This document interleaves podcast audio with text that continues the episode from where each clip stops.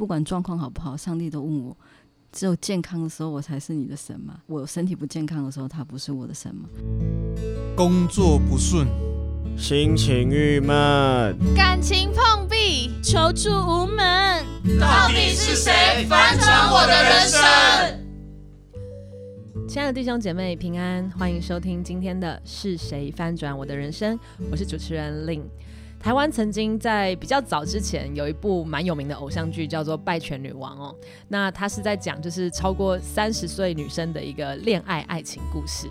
那我觉得有时候对于女生啊，虽然在现在大家比较不会这么想，可是好像过了三十岁，人家就会觉得你有点就是好像超过一个保鲜期。然后就是会可能常常你被追问的问题就是说，哎，你什么时候要结婚啊？现在有没有对象啊？然后长辈就会开始一直帮你寻找对象。那我们今天邀请到的这位姐妹依林姐妹哦，我觉得她很特别，就是她的人生，她自己在一路摸索当中，她所重视更重要的是，并不是她生命中最想要成就的是寻找一份感情的归宿，而是她生命当中有一个更高的目标想要去实践。那今天呢，我们就邀请她来跟大家分享。是什么是他生命当中现在他认为最重要的事？好，那就请依琳跟听众朋友来问个好。嗨，大家好，我是依琳，很开心可以跟大家分享我生命中的故事。嗯，那呃，依琳刚刚有呃，我们就是有提到，就是在你的生命阶段中，就是此刻你并不觉得就是一个感情、婚姻、家庭是你生命中最重要的事。那这是为什么呢？你可以跟大家聊一下。哦，我觉得生命当中能遇见神是很重要的一件事，是因为呃，我们的价值观不是由社会来定义，说我有没有结婚，我赚多少钱，我是不是名校毕业，我存款有多少，我退休金预备多少。嗯，我觉得是你的生命价值是你要活出真正就是上帝给你的梦想，我觉得那还是很值得的生命。嗯，不过其实依林遇见神的呃。某一种程度上也算恋爱故事吧，就是依林遇见上帝也是一个非常特别的奇妙的缘分哦。好，我们请依林来跟我们分享一下，就是哎，当初你怎么接触到这份信仰，然后呃，怎么会想要认识这位上帝？嗯，我刚好那个阶段是我工作比较低潮的时候，然后大概有一年多的时间，其实晚上都没有办法正常的睡觉，但白天还是需要工作，其实对我来讲是真的很辛苦，也很困扰。然后我的家庭刚好有装第四台，其实我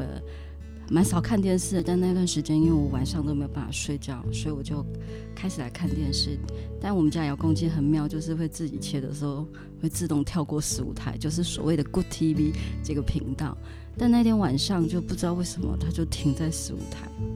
然后刚好。呃，节目是在做叫一个真情部落格的分享，其实是一个长老他在分享他生命当中很哀伤、很哀痛的一个见证。可是很当下我听到，其实很触摸我。原来就觉得我们这么伤痛的时候，其实还有一位神，他很爱你，他在呃陪伴你，他在等待你。哇，很特别，就是好像在家里看电视的时候，上帝都会自己透过电视来寻找你，对你说话。所以从那个时候，哎，你开始对呃这个信仰有兴趣之后，那接下来你做了什么事呢？我就真的花很长的时间，就是只要我睡不着，我就去看过 TV，可能从里面的的呃弟兄姐妹分享的见证，或是从圣经的教导。还是从诗歌里面去认识神，甚至在那里面去享受敬拜，也在敬拜的过程当中，神常常让我可以自由奔放的哭，让我的情绪可以宣泄出来。就在那个当中，一直被上帝的爱来触摸。后来有一天，我看到 Good TV 他写说，请去就近的教会聚会。那时候我才知道说，哦，原来我们是需要去教会聚会。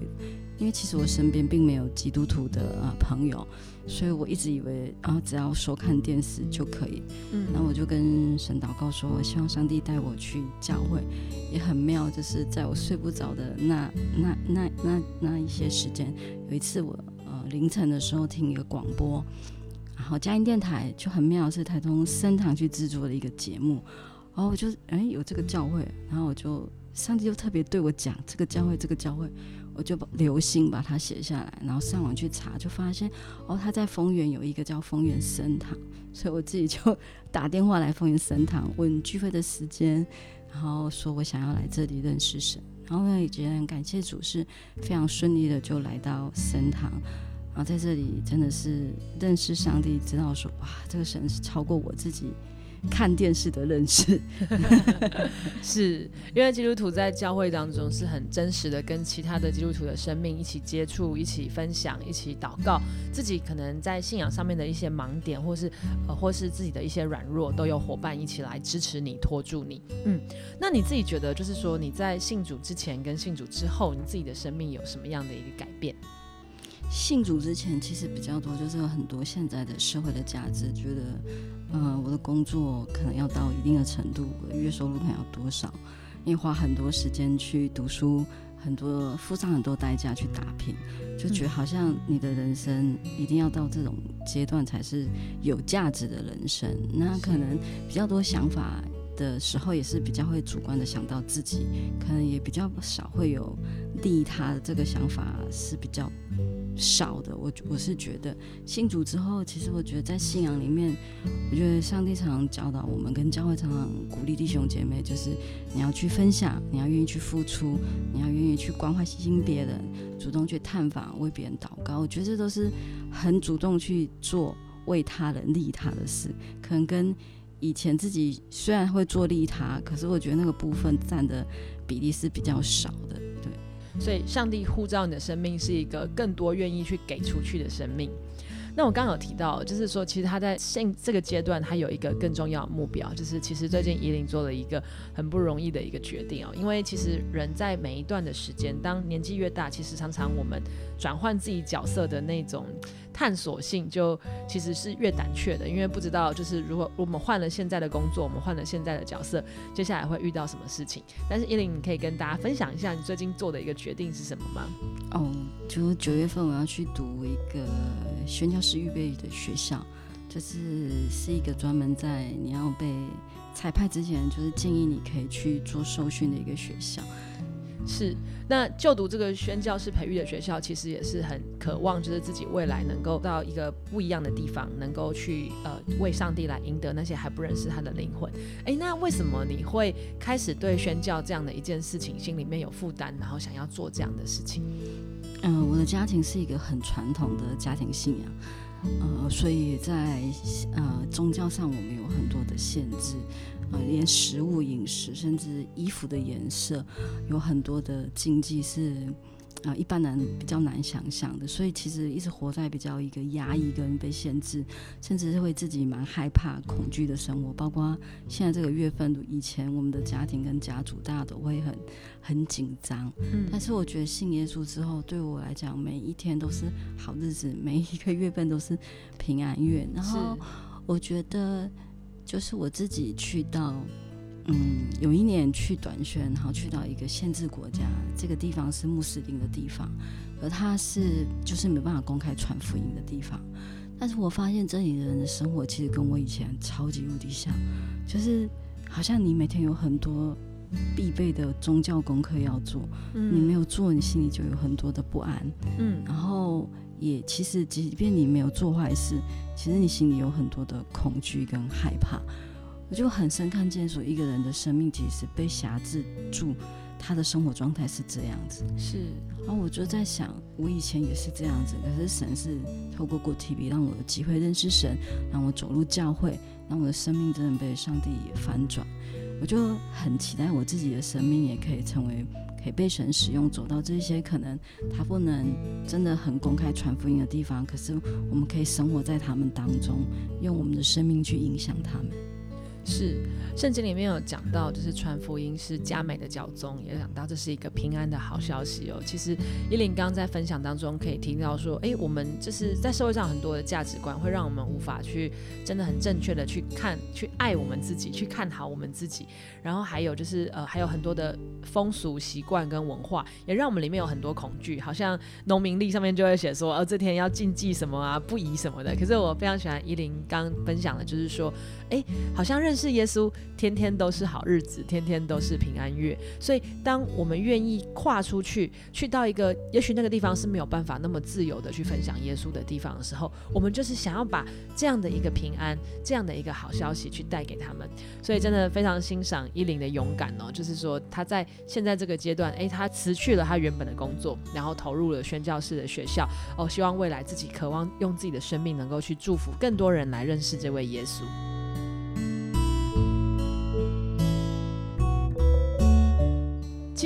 要做这个决定哦，就是当经济上可能就是也需要面对一些挑战。那其实，在身体上，依林也面对一个很大的挑战哦。那哎，依林想要请你跟大家来分享一下，就是说，呃，你在预备要去决定要去宣教之前，就是说，其实好像你是身体状况是不太好的，但是上帝在你身上做了很奇妙的事，想要请你跟大家分享一下。大约在三年半前，我有一天突然发现，哎，我的脖子怪怪的，它突然肿得像一个鸡蛋这么大，我就觉得哎不对劲，我赶快去看医生。后来发现说，哦，我的甲状腺出了一点状况，然后就跟医生配合开始治疗。一开始治疗效果真的蛮好的，然后三个月后再回诊，哦，有一点状况又再长出来，然后医生又再做一次治疗，就说。我们再观察看看好了，好，半年后我再回诊，呃，长得又比之前更肿，然后其实很影响我的生活，包括我的进食、讲话跟唱歌，其实都没有办法很自由这样子，甚至我吞咽都会有一点困难。后来医师就跟我说，要不要考虑把甲状腺切掉这样子，然后我就有点愣住，因为其实当时。医生是有跟我说，如果切掉，他没有办法跟我保证说，因为我现在甲状腺激素是正常啊，可是如果切掉之后，也许有可能呃不平衡，那可能就需要终身服药。那我就想说，嗯，我很想去长宣，可是通常我们去的地方其实是医疗都不是那么的方便。是，如果你要终身服药，可能其实是有困难的。那我就问医生说，除了这个治疗，有机会做别的治疗？他就说他们医院现在没有没有其他比较好的方式可以呃提供给我选择。后来呃在呃我妈妈和呃其他家人的建议之下，我就换了另一间呃医院。然后去这个医院的时候，一开始也是跟医生表达我的身体状况，医生就跟我说，哦，他刚好有治疗过我这样的患者，可是是不用开刀痊愈。我就觉得哦，神又预备一个方式。后来医生就跟我说，我每个月都需要去医院两次做治疗。然后一开始去，他说大概要做一年的疗程。嗯嗯，每个月都去，每个月都去。前三个月，嗯，真的蛮好的，就是那个长出来的那个大小逐渐在缩小，每个月都比每一个月还要小。医生就说，哦，也许我们可能不用治疗到十二次，也许半年可能就都没有问题。后来到。后面半大概半年之后，情况没有我们预估的这么乐观，他开始越长越大，而且是超乎医生的预期，就觉得说这样的治疗好像没有什么很明确的帮助，是因为它起伏太大了，嗯，不稳定性太高。那医生就说，帮我们把疗程治疗完，再看看要再接下来要怎么做。我觉得很感谢神，是我家骑去这个医院其实是蛮远的，大概有四十分钟的呃呃骑车的车程，但我很珍惜是这个骑骑车的时间都是我不断向上帝祷告、唱诗歌、赞美神的时间，然后神也不断透过这个时间对我说话，甚至让我看见他创造的大自然来对我说话，就不断的鼓励我，甚至医生宣布消息不这么好的时候。我都可以在这个四十分钟当中被上帝安慰，可以又转换一个心态来面对生活，这样子。嗯，我觉得后到后期是几乎已经做了到第八个月的时候，医生就已经确认说，嗯，这个方法对我来讲是真的没有效果。是，然后医生就说我们再看看。结果我到快做完的时候，医生跟我说，他们医院有一个很新的疗法。他他觉得我也许可以试看看，但他不是这方面的专家，所以需要帮我呃再转诊给这个医生，让医生去评估看看我可不可以做这个治疗，也许会对我有帮助。后来我十二个疗程做完之后就换医生。那第一次去看医生，其实，在诊间外面，我自己蛮紧张的，嗯，就觉得哇，我已经做了三两种不同的治疗方式，然后好像没有效果。当然，我在要换医院之前，其实我自己在寻求神，说我到底要不要开刀？嗯，因为开刀是一劳永逸的方式嘛，但是为了想说没有办法确保到底需不需要服药这件事情，当时其实神给我很明确的。呃，回复就是你不用开刀，我会医治你，你会痊愈。所以我是用这样的信心去下一个医院治疗，可是没想到是早期的治疗效果是很好，后面是几乎完全不行。嗯，我就会一直在想说，嗯，就是上帝给我的回复是我不用开刀，可是到底要怎么治疗？后来我换新的医生评估可不可以用这个疗法的时候。啊！医生一看到我的病历，马上就说：“哦，你超适合这个疗法。”我心里就 愣住啊，就觉得哎，上帝的话其实是真实的，只是很需要时间去让我们看见，嗯，跟印证。医生就说：“我可以帮你申请方案。”因为你真的太符合了，所以可以有呃直接用方案来治疗经费，我甚至只需要自己付健保的费用就可以。其实真的非常的恩典，嗯。然后一个月后我就去做这个样的治疗，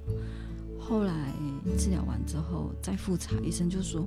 非常非常非常成功。他说我们三个月之后再来复查一次，如果没有问题，基本上就是已经是痊愈。就七月底，其实也没有很久，我上个月才去复查嘛，医生就跟我讲说，真的很成功，没有问题。他说，其实他以前的 case 是基本上患者是要做过两次，才会有八成的人是痊愈。嗯，我觉得上帝让我在要进去读书之前，给我很大的恩典，就是，哎，我已经痊愈了。对，其实我相信，在病程的，如果是就生过病的，其实，在那个病程的中间，那种病情的起伏，自己的心情都会有很多的不安、恐惧、担忧。然后，呃，如果那个治疗，但结果并没有好转的时候，其实是会非常失望的。那你觉得这样一段时间的这个呃治疗的过程，你觉得让你学到生命当中的一个最大的功课是什么？嗯，我觉得我很被神提醒，因为每次骑车去，在骑车回来的时候。不管状况好不好，上帝都问我：只有健康的时候，我才是你的神吗？我身体不健康的时候，他不是我的神吗？我心想：是啊，不管我的生命发生任何的情况，他都是我的神。我被神很大的提醒是，他在我的生命当中是完全掌权的，而且也被神提醒说，我需要用有信心跟盼望的员工去等待他做事，不是用我的时间表去看。为什么神？你不是讲说我不用开刀吗？我会痊愈吗？为什么我一直跟医生配合，可是为什么还是这样子？阿门，真的就是我们在呃遇到逆境的时候，就是其实有时候在顺境感谢神是很容易的，但是在那个逆境的时候还能够。相信、信靠，并且紧紧的抓住，真的是很需要信心。那我相信伊琳也在这段的时间更确认了自己，就是因为在健康不健康的时候，你都是我的神，所以我更要把这个神来带给其他还不认识你的人，就是在这段的时间的一个等候操练跟这样的一个信心的学习，而让你也更加的勇敢，知道说我想要去跟随，我要做这个决定，不管我是健康或是不健康，我都要为我的神征战。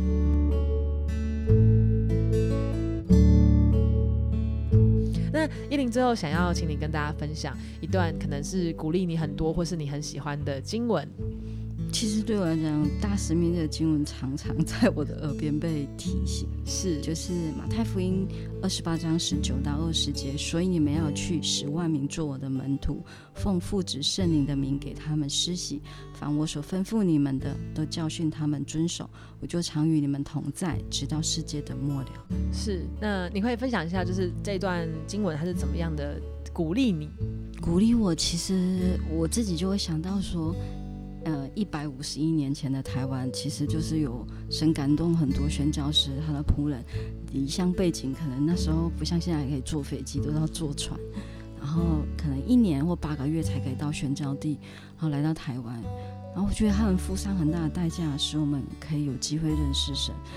然后我们的每个人的生命都被改变，然后也愿意学习去爱神跟爱人。所以我觉得这个大使命，其实神透过他的仆人不断的在活出来，在世界各地传递，所以也很鼓励我把这个大使命的生命活出来，这样子。嗯，